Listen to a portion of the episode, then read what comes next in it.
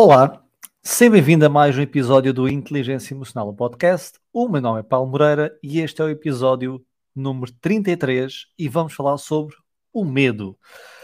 Uh, nós vamos entrar numa série de episódios onde vou falar sobre várias emoções básicas e vou começar pelo medo.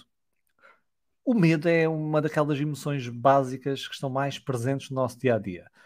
Esta emoção tem o seu propósito, protege-nos dos riscos que surgem no nosso dia a dia mas também, como nós sabemos, pode nos paralisar, fazendo com que a gente deixe de tomar decisões importantes e viver a nossa vida com tranquilidade e alegria. Todos nós já tivemos aquela situação em que paralisamos com medo, uh, desde uma apresentação de um trabalho, uma palestra que nós demos, o medo de falar com aquela pessoa que nós tínhamos interesse, seja o interesse romântico, seja o interesse profissional, uh, o medo quando nós congelamos em dado momento e não soubemos o que fazer e depois, mais tarde, arrependemos que devíamos ter feito alguma coisa. Então, o medo está presente e tem esta capacidade de, por um lado, proteger-nos, por outro lado, poder-nos bloquear. Então, como é que surge o medo? Qual é a função do medo? Como utilizar o medo a nosso favor? Então, estas são algumas perguntas que eu vou abordar neste episódio. E, como eu tinha dito, este episódio insere uma série de episódios onde vou explorar as várias emoções básicas. Então, vamos começar pelo início. O início é definir o medo. O que é que é o medo quando nós falamos em medo? O medo é uma emoção forte, há intensidade quando nós falamos em medo, e é desagradável. Ou seja, não é negativa no sentido de não existem boas ou más emoções, ou seja, positivas e negativas. Existem emoções que são agradáveis de sentir ou desagradáveis de sentir. Quando falamos em emoções positivas e negativas, é positivas em termos de valência, ou seja, agradabilidade sentida, ou negativa em termos de valência de desagradabilidade, ou uh, uma falta de agradabilidade daquela emoção. Não são boas ou más no sentido de elas são úteis ou deixam de ser úteis. Todas elas têm a sua utilidade e o seu propósito e todas elas, nesse sentido, são boas, não é? Então, o medo é uma emoção forte e desagradável, como estava a dizer, e que surge como? Quando nós percepcionamos uma ameaça. E essa ameaça a nós pode ser de dano, dano este que poderá ser físico, então, por exemplo, eu vejo um predador, eu tenho medo de morrer, não é? Que aquele predador me ataque, me faça uma ferida, pode ser mortal ou não, mas que me ataque. Por exemplo, eu estou no meio da rua e vejo um cão grande, uh, sozinho, olhar para mim com os dentes de fora, não é? Uh, emocional, eu tenho medo, por exemplo, que alguma, alguma pessoa me rejeite, por exemplo, tenho medo de falar com aquela pessoa com medo que me rejeite, uma dor emocional, uma rejeição emocional. É também um dano, um dano a nós próprios, mas é emocional ou psicológico. Por exemplo, o medo de apresentar um trabalho muitas vezes, que nós ficamos paralisados, estamos com medo do que é que as pessoas possam dizer de nós, pensar sobre nós, sobre o nosso trabalho. Então, este medo, digamos, também psicológico. Então, em resumo, mais uma vez, o medo é uma emoção forte e desagradável que surge com a ameaça de dano, seja este físico, emocional ou psicológico. E já agora pode ser real ou imaginado, porque o, o cão à nossa frente pode ser real e é muito mais real, embora possa não nos atacar, ou imaginado. Então eu vou imaginar que aquela pessoa me vai rejeitar. Então pode não existir um medo, pode ser apenas imaginado, mas isso não, não significa que nós deixemos de sentir medo. E como é que nós sentimos medo mesmo? Então, a resposta de medo começa numa região do cérebro que se chama amígdala. Nós temos duas amígdalas, são bilaterais no cérebro, não são as amígdalas da garganta. Isto é importante. Um, porquê? Isto é aqui um, uma parte, eu já contei esta história várias vezes, que num workshop meu que dei em público, um, eu estava a falar que lesões na amígdala pode levar, por exemplo, à incapacidade de, de, de percepcionar, por exemplo, certas emoções uh, em outras pessoas. Um, e eu lembro de uma participante que levantou o braço e disse que removeu as amígdalas, uh, tinha removido há pouco tempo, mas, por exemplo, ainda gostava da mãe e, e sentia emoções perante outras pessoas. Então, para já, são certos tipos de emoções e não são as amígdalas da garganta, são, eh, é a amígdala ou amígdalas no nosso cérebro. Então, estas amígdalas são um conjunto de núcleos em forma de uma amêndoa tem uma forma de uma amêndoa, e localiza-se no lobo temporal do cérebro. E o que é que a amígdala faz? É um chamado detector de saliências. Antigamente chamava-se um. Chamavam, por exemplo, um grande investigador uh, nesta área, gostava muito da amígdala, era o Joseph Ledoux. Joseph Ledoux. Um, e ele falava, já agora, isto é um, um pronome, Joseph Ledoux uh, gosta tanto do estudo da amígdala e de emoções como a raiva, que ele próprio, ele também, é, ele tem uma banda, um, e o nome da banda é os Amigdal, ok? Amigdaladoides. Uh, e as lyrics, as, as, letras da música é sobre a amígdala. Então o Joseph Ledoux gosta muito mesmo de, da amígdala. Uh, só que antigamente chamava-se que é um sistema de alarme. Pensava-se reagir apenas a emoções negativas intensas como o medo e a raiva. Mas parece também ativada mesmo durante a alegria. Então a imagem é um detector de saliências, emoções muito salientes, ela gera atividade. Só que o medo e, por exemplo, a raiva são emoções tipicamente mais salientes, logo é muito influenciado no medo. Então, esta amígdala, uh, que se localiza, como tinha dito, no lobo temporal do cérebro, e detecta estes estímulos elevados a saliência. Então, tudo aquilo destaca do normal. E como eu tinha dito, esta reação é muito mais pronunciada em emoções de raiva e de medo, que é uh, a emoção que nós estamos a falar no episódio de hoje, pela esta elevada intensidade e também o potencial de ameaça à nossa sobrevivência.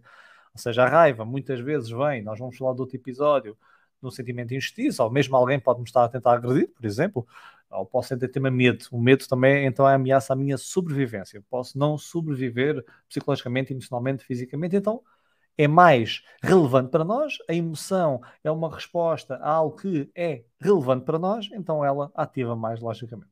Então, quando vemos um estímulo, por exemplo, um predador, é ativada uma resposta de medo na amígdala, que por sua vez ativa outras áreas envolvidas na preparação de funções motoras para lutarmos, fugirmos ou outro tipo de respostas que também vou explorar mais à frente.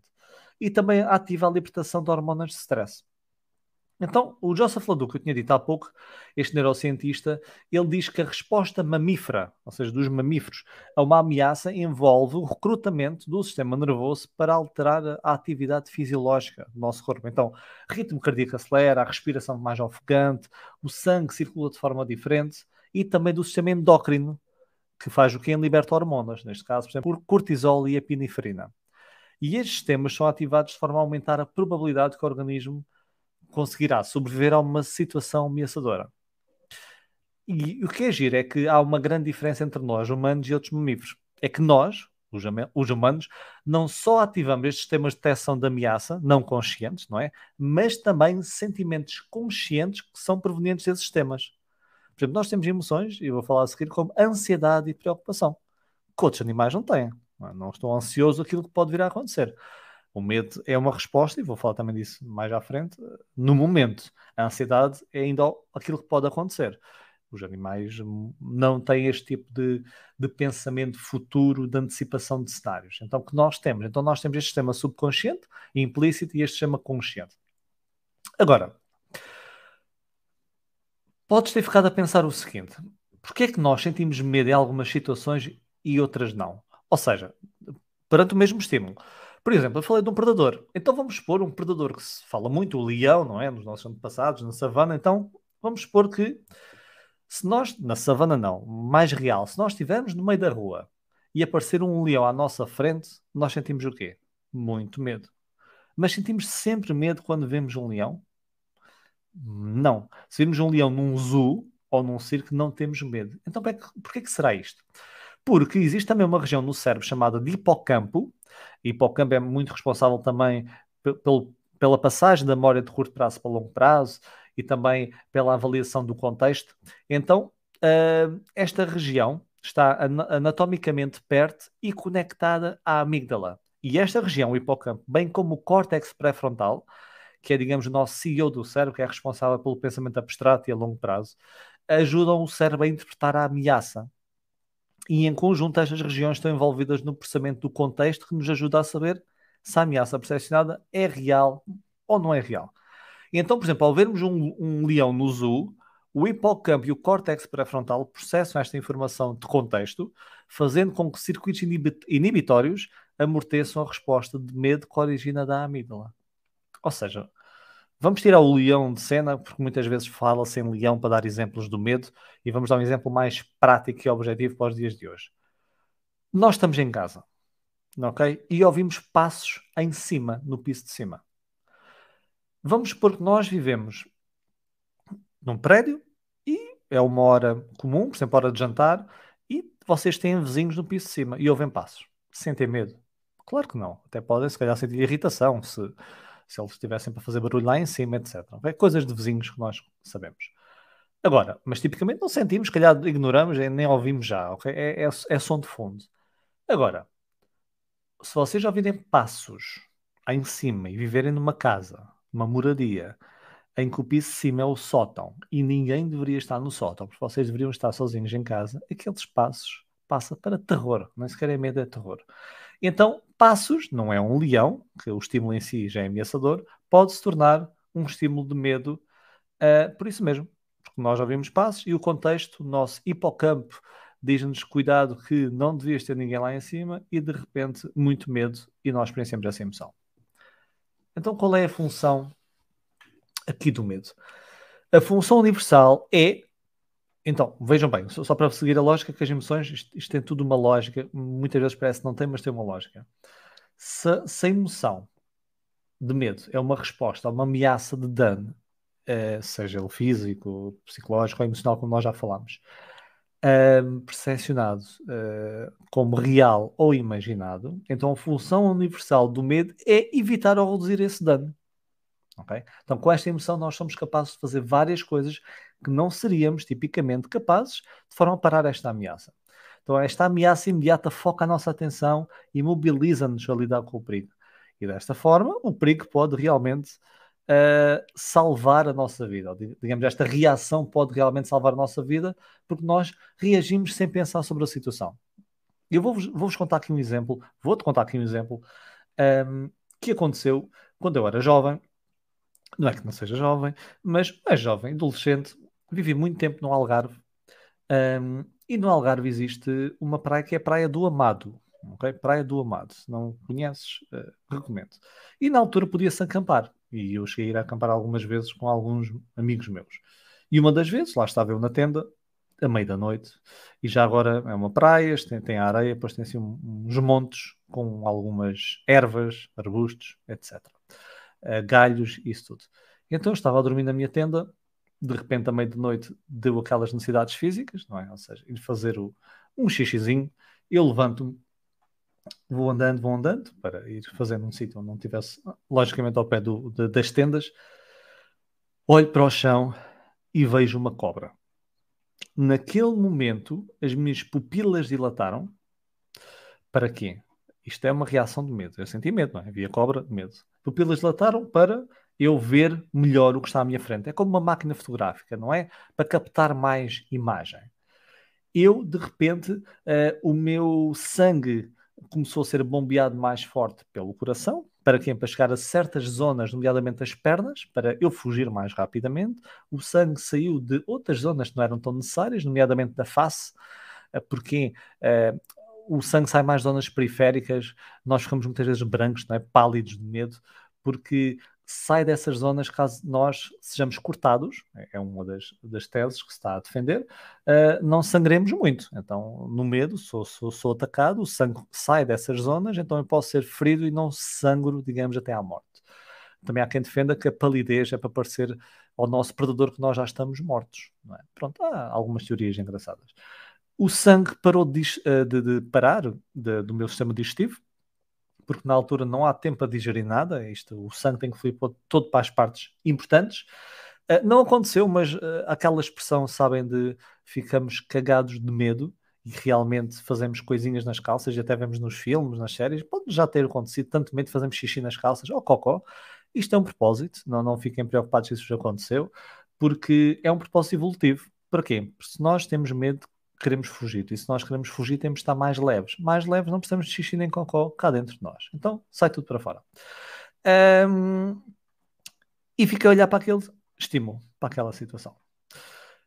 Isto tudo, ok, hormonas a ser libertadas, noradrenalina, eu focado, cortisol, e para quê? Isto de uma fração de segundo. Eu, se fosse a pensar isto tudo, a cobra já me tinha atacado. Uma fração de segundo para eu me preparar para fugir. O que é que ia acontecer a seguir? Agora, também uma coisa engraçada é que não havia cobra nenhuma. Ou seja, a história existe, mas havia, era um galho que parecia uma cobra. E esta é outra característica da amígdala, que ela é uma ferramenta rudimentar, ela é rápida na resposta, tem um gatilho rápido, mas se tem um gatilho rápido, uh, a sua percepção não é assim tão rápida. Então há vantagens e desvantagens como em tudo na vida. Então, quando se detecta potencialmente uh, algo que pode ser de um predador, pode ser ameaçador, ela responde como se assim fosse. Então achava que a nossa amígdala vê ali traço, pode parecer ali meio curvado uma cobra, é uma cobra ponto final. Mas quando a informação visual e processada cognitivamente, digamos, chega ao nosso cérebro, nós olhamos, neste caso eu olhei e vi que afinal era um galho. Então tudo o resto foi ao ar. Então, esta é a função do medo. Se realmente tivesse lá uma cobra, estava a ser preparatória, estava a preparar para agir naquele momento. Se eu não sentisse medo desta forma e fosse realmente uma cobra, eu estava em apuros. Então, o medo tem aqui uma função importante para a nossa sobrevivência e, graças ao medo, uh, os nossos antepassados chegaram onde chegaram aos dias de hoje, não é? Conseguimos responder antes de pensar. E como é que nós sentimos medo? Eu falei daqui da cobra, leões, até passos, então significados nós podemos atribuir, mas o medo é uma emoção muito complexa, então alguns medos podem surgir, podem ser um resultado, por exemplo, de experiências de traumas que nós tivemos na nossa infância, enquanto outros podem representar algo completamente diferente, como perdermos o controle, ou sentimos que estamos a perder o controle sobre alguma coisa e sentimos medo.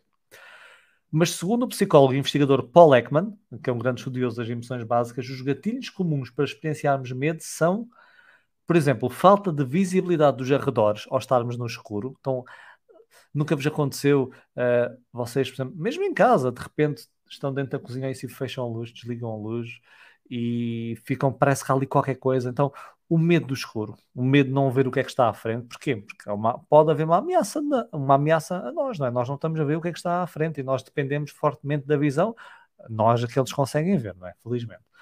Alturas, eu tenho muito medo de alturas, muito não, mas tenho algum medo de alturas. Voar, medo de voar, alturas e voar. Medo são gatilhos comuns de interações sociais e de rejeição. E está aqui muito aquela parte do falar em público. Então, medo dessa rejeição, porque nós somos um ser social, nós precisamos das pessoas. Uh, o facto de nós sentirmos rejeitados socialmente, uh, e segundo uma investigação de uma investigadora que é Naomi Eisenberg, uh, acede a regiões neurais muito similares ou realmente à dor física. Então, a dor da rejeição social aproxima-se à dor física. Então, para o nosso cérebro, sermos rejeitados por alguém é quase sermos agredidos por alguém.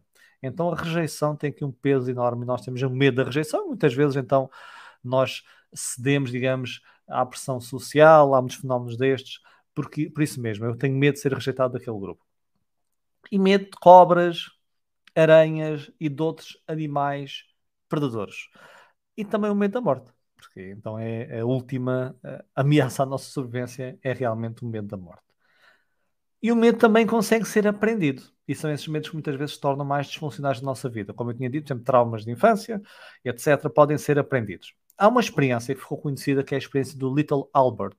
O Little Albert, que era um nome dado à criança de cerca de seis meses de idade, salvo erro, em que foi feito o seguinte: apresentavam um coelho branco à frente do Albert. E o Albert olhava para o, para, para o, coelho branco, ia tentar dar uma festinha, dava uma festinha, estava tudo bem. Ou seja, ele não tinha medo, digamos, nato do coelho branco. De repente, de repente não, depois puseram novamente o coelho branco à frente dele e cada vez que o bebê, que o Albert, ia tocar no coelho, um investigador atrás pegava numa barra de ferro, numa viga de ferro e batia noutra, noutra, numa superfície também de ferro para fazer um barulho estrondoso. E o bebê assustava-se. E repetia isso cada vez que ele fosse tocar, a tocar no coelho branco. O que aconteceu? O Albert ficou com medo condicionado deste coelho branco. E mais, este medo generalizou. Não era só coelhos brancos, era tudo o que fosse branco, outros animais brancos, um, um casaco branco o investigador trouxe e até uma barba postiça branca que ele colocou. O bebê começou a chorar com medo. Então nós podemos aprender medo. Vejam bem, o medo do branco ou o medo de um coelho branco. Nós podemos aprender medo. Nós podemos, e muitos dos nossos medos que nós temos hoje são medos que são aprendidos ao longo da nossa vida. Então, que comportamentos, vamos falar aqui comportamentos, comportamentos comuns é que surgem quando nós temos medo. Então, quando nós sentimos medo, existem várias respostas padrão que nós costumamos ter. E a maioria de nós já ouviu falar do termo fugir ou lutar, não é? Ou em inglês, fight or flight e está embutido no nosso instinto de sobrevivência. Este termo, quando nós já ouvimos falar do fight or flight, ou seja, a resposta de fuga ou luta, é? Uh, este termo foi cunhado pelo, pelo fisiologista, uh, fisiologista, peço desculpa, e médico americano Walter Cannon, após a perceber que, perante circunstâncias ameaçadoras, o nosso organismo realizava uma série de reações automáticas e inconscientes e que derivavam para uma dessas duas respostas. E Walter Cannon também chamou de resposta aguda ao stress, e no seu livro, ele eh, escreveu um livro escrito em 1915, ou seja, isto é década de 20, início do século 20, uh, eh, início do século 20, sim. Ele escreveu um livro com o nome Bodily Changes in Pain, Hunger, Fear and Rage. Um, e ele escreveu que quando um predador ameaçava o animal, os seus corpos libertavam epinefrina e adrenalina e cativava estas respostas de luta ou fuga. É por isso que nós dizemos, e hoje em dia a população em geral, não é? É um termo popular já, a resposta de fuga ou luta, que vem deste fisiologista Walter Cannon. Mas, como tudo na vida, estamos a falar início do século XX, entretanto, tantas ferramentas foram desenvolvidas, a psicologia começou a, a nascer e a ter uma grande força, mais investigação foi feita com, com ferramentas imagilógicas e outras que não existiam até então. Por isso, o trabalho, logicamente, foi ser desenvolvido e melhorado, e ao longo dos anos, este trabalho do Walter Cannon tem vindo a ser revisto, e as respostas a ameaças parecem não depender apenas destes dois comportamentos. Então, alguns investigadores defendem que existem quatro, digamos, grandes tipos de resposta às ameaças e quando nós experienciamos medo. Então, uma das respostas é o lutar. Ok? Então, eh, a tal resposta de fuga ou luta mantém-se aqui. Lutar é quando nós enfrentamos uma ameaça de forma agressiva. Então, eu vejo, digamos, o predador à minha frente e eu ataco. Eu vejo o cão à minha frente enraivecido e eu vou atrás dele. Então, vou atacar a ameaça. Geralmente fazemos isso quando nós percepcionamos que nós conseguimos ganhar a ameaça. Por exemplo, se eu vir um, um cãozinho mínimo, uh, não muito ameaçador, mas se calhar não sinto muito medo também, é mais provável eu lutar. Se eu vir um urso à minha frente, eu dificilmente vou lutar. Então, lutar é a primeira. Segunda, fugir, e como o nome indica, é fugir do perigo. Então, mais uma vez, luta ou fuga. Então, posso lutar ou, ou fugir, mas também posso fazer outras. Uma terceira, e que foi também muito falada, hoje em dia já se fala muito, é o freeze. O freeze, o congelar. Não é? Já se diz freeze, uh, fight or flight. Então, congelar é quando nós ficamos incapazes de mover ou agir. Paralisamos. E acontece muitas vezes, não é? Vamos dar uma palestra e, e, e, isto acontece muito. Então, por exemplo, uma apresentação em público, nem vou para a palestra, apresentação de um trabalho na escola. Quantos de nós não vimos os nossos colegas ali a congelar completamente, a engasgarem sem saber o que dizer? Nesse momento, eles não iam atacar o medo, digamos assim. Nesse momento, e podem fazer, não iam porta fora fugir, então ficavam ali congelados. É quando nós sentimos que não podemos atacar a ameaça por algum motivo, mas também não podemos ou não devemos fugir dali, então congelamos. Ou também, há quem defenda que o congelar é uma forma de nós estarmos atentos a ver o que é que a potencial ameaça vai fazer de seguida. E com base na resposta da ameaça, eu opto por outra resposta. E, e também, já agora, antes de avançar para a quarta, outra uh, tese que se defende muito é que o congelar é uma resposta que acontece evolutivamente vantajosa, porquê? Porque os, uh, tipicamente os predadores, tipicamente, logicamente há, há, há, formas diferentes de detectar, mas os predadores costumam detectar movimento, não é? Por exemplo, se eu tiver, vamos pegar uma história do leão ou do cão, parado, congelado, e se começar a correr, ele vem atrás de mim. Não é? Tem aquela ideia, não fujas, não é? Não fujas, olha nos olhos, não fujas. Por isso mesmo. Então o congelar também é um pouco inibir o meu movimento, para passar despercebido. Outra resposta que esta poucas pessoas conhecem é o chamado de bajular, que é uma resposta que alguns autores estão a defender. E o que é, que é bajular? É quando nós agimos imediatamente para tentar agradar a fonte da ameaça, de forma a quem evitar qualquer conflito. Então, temos o lutar, temos o fugir, temos o congelar e temos o bajular. São respostas tipicamente rápidas uh, que acontecem quando nós sentimos medo. E como é que o medo, e é importante, uh, afeta a nossa percepção e tomada de decisão? Então, quando nós sentimos medo, nós avaliamos o mundo através de três grandes formas. Primeira forma, nós vemos o mundo como mais perigoso e ameaçador. De repente, tudo o resto, não é só aquilo, é muito mais perigoso e ameaçador. Depois, nós percepcionamos menos certeza na nossa vida. Se nós sentimos medo, sentimos que não temos muito que possamos fazer. Estamos com medo, uh, não conseguimos controlar, digamos, aquilo que vai acontecer a seguir. Então, maior perigo e ameaça, e menor certeza, ou maior incerteza. E também menor controle. Então, o controle liga-se muitas vezes à incerteza. Eu tenho, sinto incerteza do que pode vir a acontecer a seguir e, e sinto não consigo fazer muito em relação a isso. Então, este menor controlo, ou então, há quem defenda, isto é, quando nós falamos em menor controle, podemos dizer também que é um controle mais situacional, Em vez de controle individual. Ou seja, eu sinto que a situação controla mais o que vai acontecer do que eu controlo mais o que vai acontecer. Ou seja, eu acho que é mais a plateia que está à minha frente que vai controlar o que vai acontecer do que eu consigo controlar. Que é o leão ou o cão que vai controlar mais, está mais, digamos, o ónus desse lado do que eu consigo. Então, eu vejo o mundo como mais perigoso e ameaçador, eu sinto uma maior incerteza à minha volta e eu sinto um menor controle também. E já agora vou falar daqui de dois estudos diferentes para abordar estes três pontos. Um, quando se fala em maior perigo e ameaça, Dois grandes investigadores, Eric Johnson e Amos Tversky, em 83, eles fizeram um estudo onde pediram participantes para lerem um artigo num jornal sobre eventos traumáticos. Ou seja, pegaram no jornal e havia notícias sobre homicídios, incêndios e também doenças como leucemia e outras. E o que é que aconteceu? Os investigadores verificaram que estes participantes que leram este tipo de jornais, em comparação com outros que não leram estes jornais, depois apresentavam maior probabilidade uh, de indicar que vários eventos negativos ocorressem, mesmo não fossem similares. Ou seja, vocês estão nesta investigação neste, e estão no grupo em que vocês têm que ler o jornal onde existem, que é fácil, nós ligamos a televisão, temos notícias dessas, não precisamos estar a, a replicar este estudo. E depois o que é que vai acontecer? Perguntam-vos, olha, qual é que acha que é a frequência ou probabilidade que uh, seja assaltado, a probabilidade de que exista um ataque aqui, a probabilidade de. Então, as pessoas que acedem a estas notícias negativas veem o mundo como mais ameaçador. Então, dizem que é mais provável e mais frequente que outras coisas negativas, mesmo não relacionadas com aquilo que leram, possa acontecer.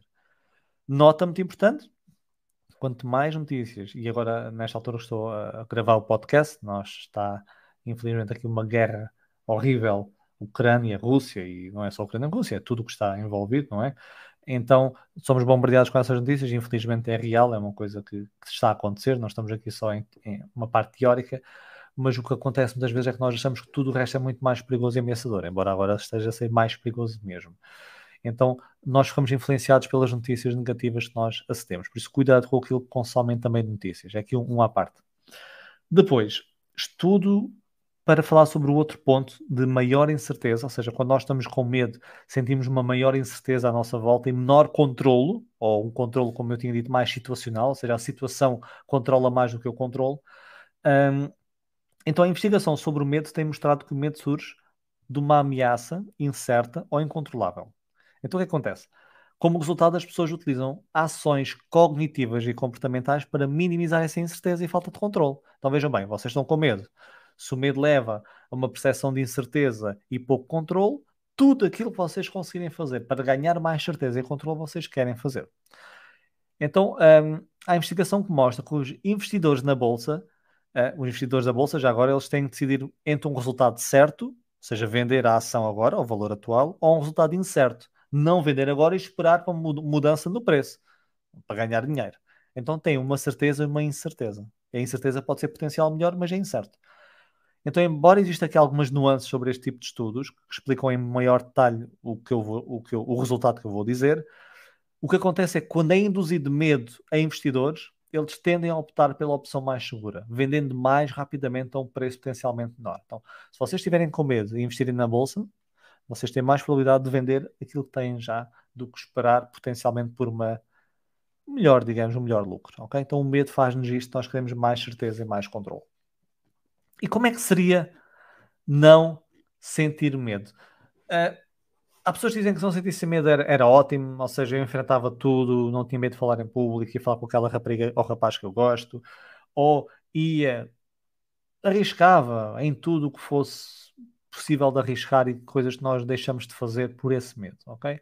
O problema é que o medo é adaptativo. E existe uma paciente, a paciente SM, SM é uma nomenclatura, é um code name, é um nome de código, é, é, para, logicamente, efeitos de confidencialidade do seu nome verdadeiro, que vive nos Estados Unidos da América, numa zona empobrecida, em que ela não sente medo e tem vindo a ser investigada. E há coisas giras como levaram a paciente, esta paciente SM, a uma casa de horrores, onde nós sabemos que vão nos assustar, mas mesmo assim assustamos, e essa paciente não se assusta e até se ri. Isto é engraçado. Só que, por exemplo, colocam-a, quando a colocaram e fizeram isso, numa sala onde existiam cobras venenosas, o que é que ela queria fazer? Dar festinhas às cobras venenosas. Então ela podia não estar cá hoje se não fossem, digamos, os investigadores. Então, estão a ver, garante a nossa sobrevivência. E mais, ela já foi muitas, inúmeras vezes assaltada. E porquê? O medo representa-se em tudo, pequenas nuances de medo também. Nós todos temos a nossa zona pessoal, o nosso espaço pessoal, não é? E nós temos medo, digamos, um medo de invadir o espaço pessoal de outras pessoas, não é? Ou seja, chegar ao pé das pessoas e falar quase nariz encostado com nariz, embora há pessoas que o façam. Não façam, por favor. Um, e o que acontece? Ela, ao não sentir medo e então ao invadir esse espaço pessoal das pessoas, o que acontece é que há pessoas que gostam de assaltar outras pessoas, por vários motivos, e então assaltam mais vezes esta senhora. Então, o medo garante a nossa sobrevivência, melhora a socialização. Então, quando não é inibitório, é útil estar do nosso lado.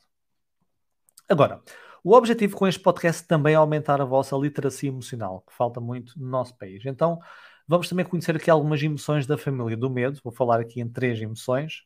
Uh, e uma quarta, mas não, não é emoção, pois já vou-vos dizer, uh, que, que, não são medo, ok? Quando nós falamos em medo, há medo e há outras coisas que são diferentes. Então, que emoções é que existem na família do medo? O medo é que o pai ou a mãe, quais são aqui os filhos os seus parentes? Fala-se muito também em nervosismo, por exemplo, ah, estou com medo ou estou nervoso. Uma coisa é estar nervoso, outra coisa é estar com medo. Qual é aqui a diferença? O nervosismo, e eu vou comparar porque o nervosismo casa-se muito com a ansiedade, também vou falar o que é a seguir. O nervosismo é uma reação natural a uma situação estressante. Quando nós fazemos o quê? Quando enfrentamos um desafio que é novo ou que é importante. Por exemplo, fazemos um exame, ok? Da faculdade, da escola, um teste. Vamos dar uma apresentação, que eu tinha dito, então nós podemos ter medo ou estar nervosos, ok? Aqui nuances. Dar uma apresentação, aguardar um resultado médico, ficamos nervosos. Podemos ficar nervosos ou não, mas o nervosismo é isto. Então, reação natural a uma situação estressante quando enfrentamos um desafio novo ou importante. Qual é uma grande diferença para a ansiedade? Que eu vou falar a seguir que é mais fácil de comparar. É que o nervosismo costuma desaparecer assim que enfrentamos a situação e raramente leva a que fiquemos com os nervos à flor da pele em, situ em situações dessas no futuro. Ou seja, se vocês estão à espera de um exame médico, do resultado, e estão nervosos com aquela situação, não estão inundados, não apetece fugir daquela situação, mas estão uh, à espera que aquilo venha e mal venha o resultado, tudo passa, pode ser nervosismo. E ansiedade?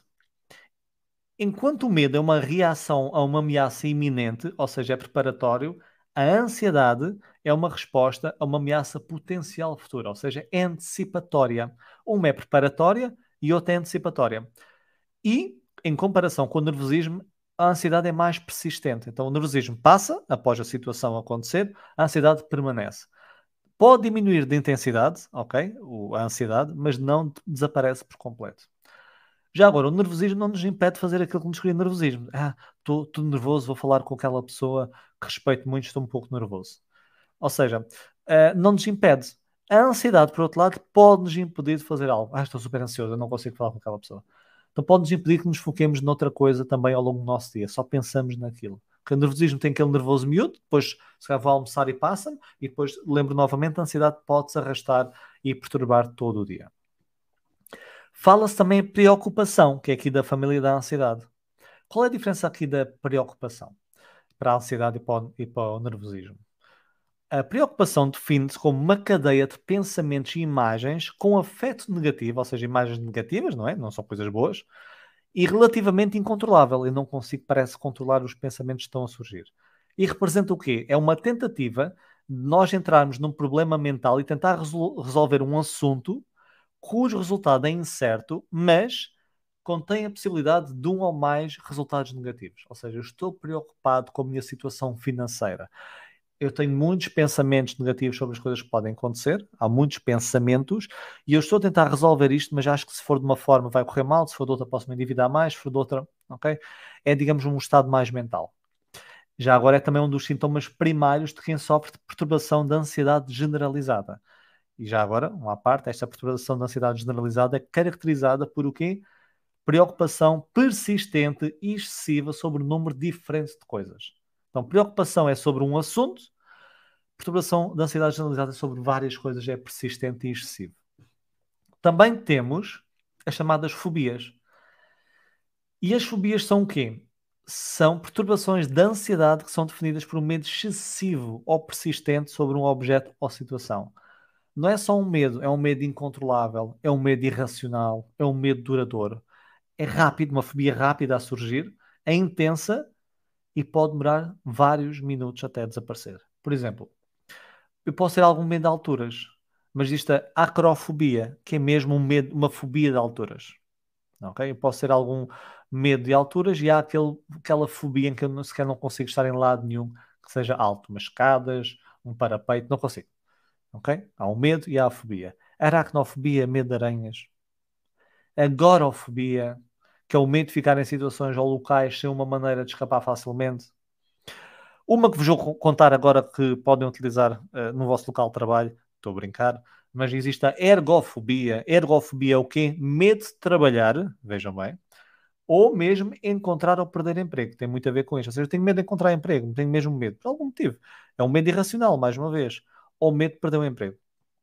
Já agora, uma fobia mais recente dos dias de hoje, que não existia, por exemplo, há 100 anos, é a nomofobia. E o que é que é nomofobia? É o medo de ficar sem telemóvel, ou fobia, ok? Se eu deixo o telemóvel em casa, eu nem que esteja atrasado para o trabalho, eu tenho que ir para casa. Eu não consigo pensar em mais nada, eu bloqueio, eu quero ir já para casa, ok? Nomofobia. Então, o que é que podemos fazer, fazer para lidar com o medo? Há muitas coisas e o objetivo deste podcast é ser informativo, dar-vos aqui literacia emocional. Uh, Dou-vos alguma estratégia em alguns episódios, mas não é uma aula num sentido de regulação emocional. Então, o um medo, como outra emoção, serve um propósito adaptativo. É isso que nós temos que pensar. Então, nós temos que fazer o quê? Nós temos que entender que devemos utilizar o seu propósito, que é de preparação e adaptação, e não deixarmos que ele nos congele ou deixe de fazer aquilo que gostamos. Então há várias formas. Nós podemos, por exemplo, enfrentar o medo gradualmente. Exemplo, falar em público. Eu não, não consigo falar em público. Então, se eu vou falar em público para, uma, para a minha empresa para apresentar resultados importantes, eu primeiro falo em público com a minha, com a minha família, depois faço uma pequena palestra com amigos e depois falo sobre um tema que eu estou confortável e vou preparando uh, grau a grau. Podemos diminuir a sua intensidade também, por exemplo, ou seja, podemos passar um medo para o nervosismo, ou seja, relaxando, distraindo, ok? Vendo outro prisma e também podemos torná-lo nosso melhor amigo, porque o medo está-nos para ajudar. Se nós não tivéssemos medo, não nos preparávamos. Ou seja, se vocês não tivessem medo, exemplo, de falar em público, não se preparavam nada. Chegavam lá e depois, uh, o que é que era para dizer? Vocês ficavam bem, mas era muito mal para as outras pessoas e para o vosso trabalho, se fosse um trabalho. Eh, então o medo ajuda-nos, prepara-nos. Ou seja, o medo é eu sinto que não tenho uh, capacidades para isto, eu sinto que aquilo é uma ameaça, eu não tenho recursos. Então vou ganhar recursos. Em conclusão do nosso episódio, o medo é uma emoção útil, é evolutivamente adaptativa, vantajosa e que permitiu os nossos antepassados sobrevivessem. E hoje continua também a ser útil. Porquê? Como eu tinha dito, e já disse ao longo deste episódio, faz-nos avaliar os perigos de forma mais profunda e ficar mais atentos às ameaças. Quando é que deixa de ser útil o medo? Quando é persistente, quando é exagerado, quando é mal direcionado e quando nos impede de avançar com a nossa vida. Quando o medo perturba o nosso dia a dia, deixa de ser funcional. E nós também precisamos procurar ajuda especializada nesse sentido. Então, cabe a nós com ou não ajuda, depende, com ou sem ajuda, conhecer e entender os nossos medos, aprender a geri-los e tratá-los como nossos amigos e não inimigos. Ok? Porque, embora eles possam ser paralisantes, mais uma vez surgiram como resposta a algo na nossa vida que no momento era relevante para nós. Ou seja, até vou buscar o exemplo do pequeno Albert, do, do coelho branco. Naquela altura, o medo serviu um propósito. Ele achava, o cérebro gravou alguma coisa que aquele, um bebê não conseguia percepcionar que o som vinha atrás e que era um humano a fazer esse som. Então o cérebro percepcionou que este coelho branco faz uh, gerar aqui uma resposta não é agradável, que é um, um som estrondoso. Então afasta-te dele. Agora, cabe a nós depois, mais uma vez, com ou sem ajuda, depende desse grau, tentar perceber se esse medo continua a não ser vantajoso para nós e se não, o que é que podemos fazer para lidar com ele. Este foi então o episódio 33, onde nós falamos sobre a emoção básica, o medo. A próxima série de episódios a solo, não é? Porque já sabem, episódio sim, episódio não entrar um convidado, então o próximo episódio é com um convidado e depois volte às emoções básicas. Vamos falar nos próximos episódios sobre as várias emoções básicas que nós sentimos no nosso dia a dia e vamos aprender um pouco a conhecê-las melhor. Então, daqui fala o Paulo Moreira. Este foi o episódio 33, O Medo do Inteligência Emocional, o podcast, e obrigado por estares desse lado. Até ao próximo episódio.